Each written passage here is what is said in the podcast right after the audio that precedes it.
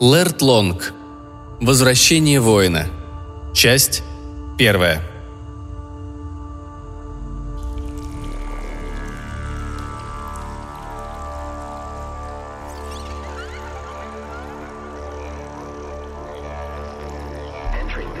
В провинции Сал, королевство Рон, все как будто шло своим чередом. Горшечники делали горшки, плотники плотничали, рисовальщики рисовали и песцы тоже делали все то, что подразумевает название их ремесла. Ибо Сал был домом для здешних мастеров, этого разношерстного сообщества личностей творческих и чудных, которые использовали свои художественные дарования к вящей пользе как души, так и рынка – и трудились при том честно и не без выгоды для себя. Но под внешней безмятежностью и благостным видом провинции и ее жителей бурлило и вот-вот грозило пролиться через край скрытое недовольство, подогреваемое чудаковатыми и в сущности неразвитыми творческими натурами, а также праздностью короля, который оставлял без внимания плохо составленные жалобы, порой проделывавшие к нему путь до двух сотен лиг – Тревожные слухи своенравными потоками разливались среди людей и наполняли их воодушевлением, ибо многие полагали, что губернатор провинции, волшебник Кадил, совершенно определенно нечисто ведет учетные книги и собирает налоги сверх дозволенного законом. И хотя люди Салла утверждали, что ими движет преимущественно муза, двигала ими без всяких сомнений и любовь к старым добрым наличным. Волшебник Кадил – управлял провинцией Сал по воле короля Дорна.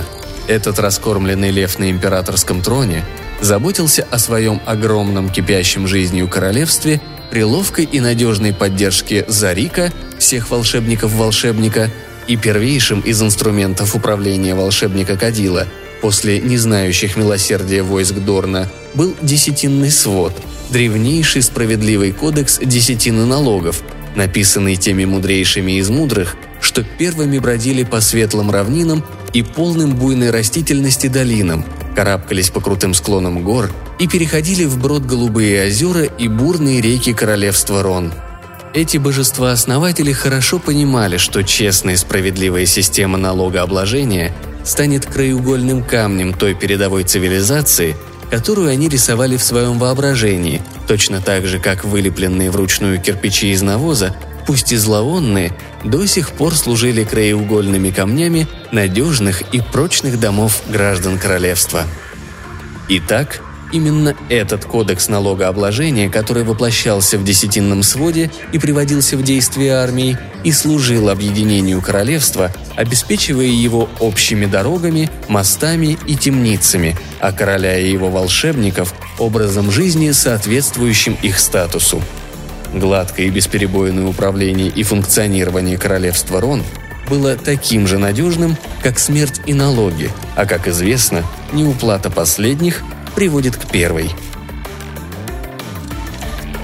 «Нас обманывают», – приглушенно посетовал Эйнт-актер основательно сдобренным негодованием голосом. Джо Джанглер отхлебнул Грога и нервно окинул взглядом полутемную таверну – «Но ты же не уверен в этом?» – прошептал он, закручивая ус. «Как ты можешь быть уверен?»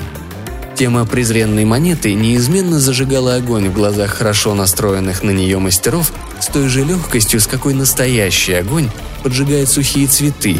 И причиной тому была не только их негласная любовь к деньгам, но еще более того, их невежество во всем, что касается обращения с ними и их учета – полное бессилие мастерового народа перед лицом вопросов финансово-технических. «Десятинным сводом злоупотребляют!» – запричитал Эйнт, искусно заставляя косматые головы подняться от их сосудов вдохновения. «Я точно знаю, что мой брат Вас в провинции Драм платит своему волшебнику гораздо меньше, чем я плачу нашему». Эйнт воздел руки в мольбе. «А зарабатывает он гораздо больше, чем я, будучи чистильщиком мулов и подметальщиком конюшен с многолетним опытом работы. Хм... Джот погрузился в размышления, дергая себя на этот раз за пару волосков на лице. Но... Но основной принцип десятинного свода гласит, что каждый платит в соответствии со своим заработком. «Да!» – взревел Эйнт, в то время как его зоркие глаза уловили побуждение куда более низменное из тех, что измеряются в золоте – Джот запыхтел над своим грогом, подавился и покраснел, как медная драхма. «Но мы... Ты сможешь доказать это мошенничество, о котором ты, только ты один говоришь? В десятинном своде целые тысячи длиннющих пергаментов, исписанных так мелко, что даже карлик-поводырь Блан едва может это прочесть. А до чего это сложно? Да легче голым переплыть ощетиненную острыми камнями стремнину полной змей реки Кайдел и остаться целым и невредимым, чем постичь десятинный свод и все его содержимое. Поэтому и нужен налоговый волшебник. Джот горестно пожал плечами. «Мы мастера, в конце концов, и знаем о цифрах, статьях и расчетах не больше, чем лентяй знает о труде». «Верно сказано», — согласился Эйнт и, перейдя на заговорщицкий шепот, так что слова еле просачивались между его губ, проговорил. «Но среди нас теперь есть тот, кто может выбить из десятинного свода смысл, а из волшебника Кадила – возврат переплаты». Черные глаза Джода расширились. «Кто?» Эйнт выдержал положенную паузу в 10 ударов сердца, затем легонько стукнул себя по правому крылу лошадиного носа. «Ихор!» Джот уронил кружку. «Что? Не может быть, чтобы ты говорил серьезно, ведь так? Тот приезжий, который поселился в ярко-оранжевой хижине на подветренной стороне улицы Заката? Он же всего лишь торговец кабинными изделиями. Его огромные мускулистые руки и плечи могут подтвердить это. Когда-то он был налоговым воином. Уклончиво бросил Эйнт и склонился к своим двум кружкам.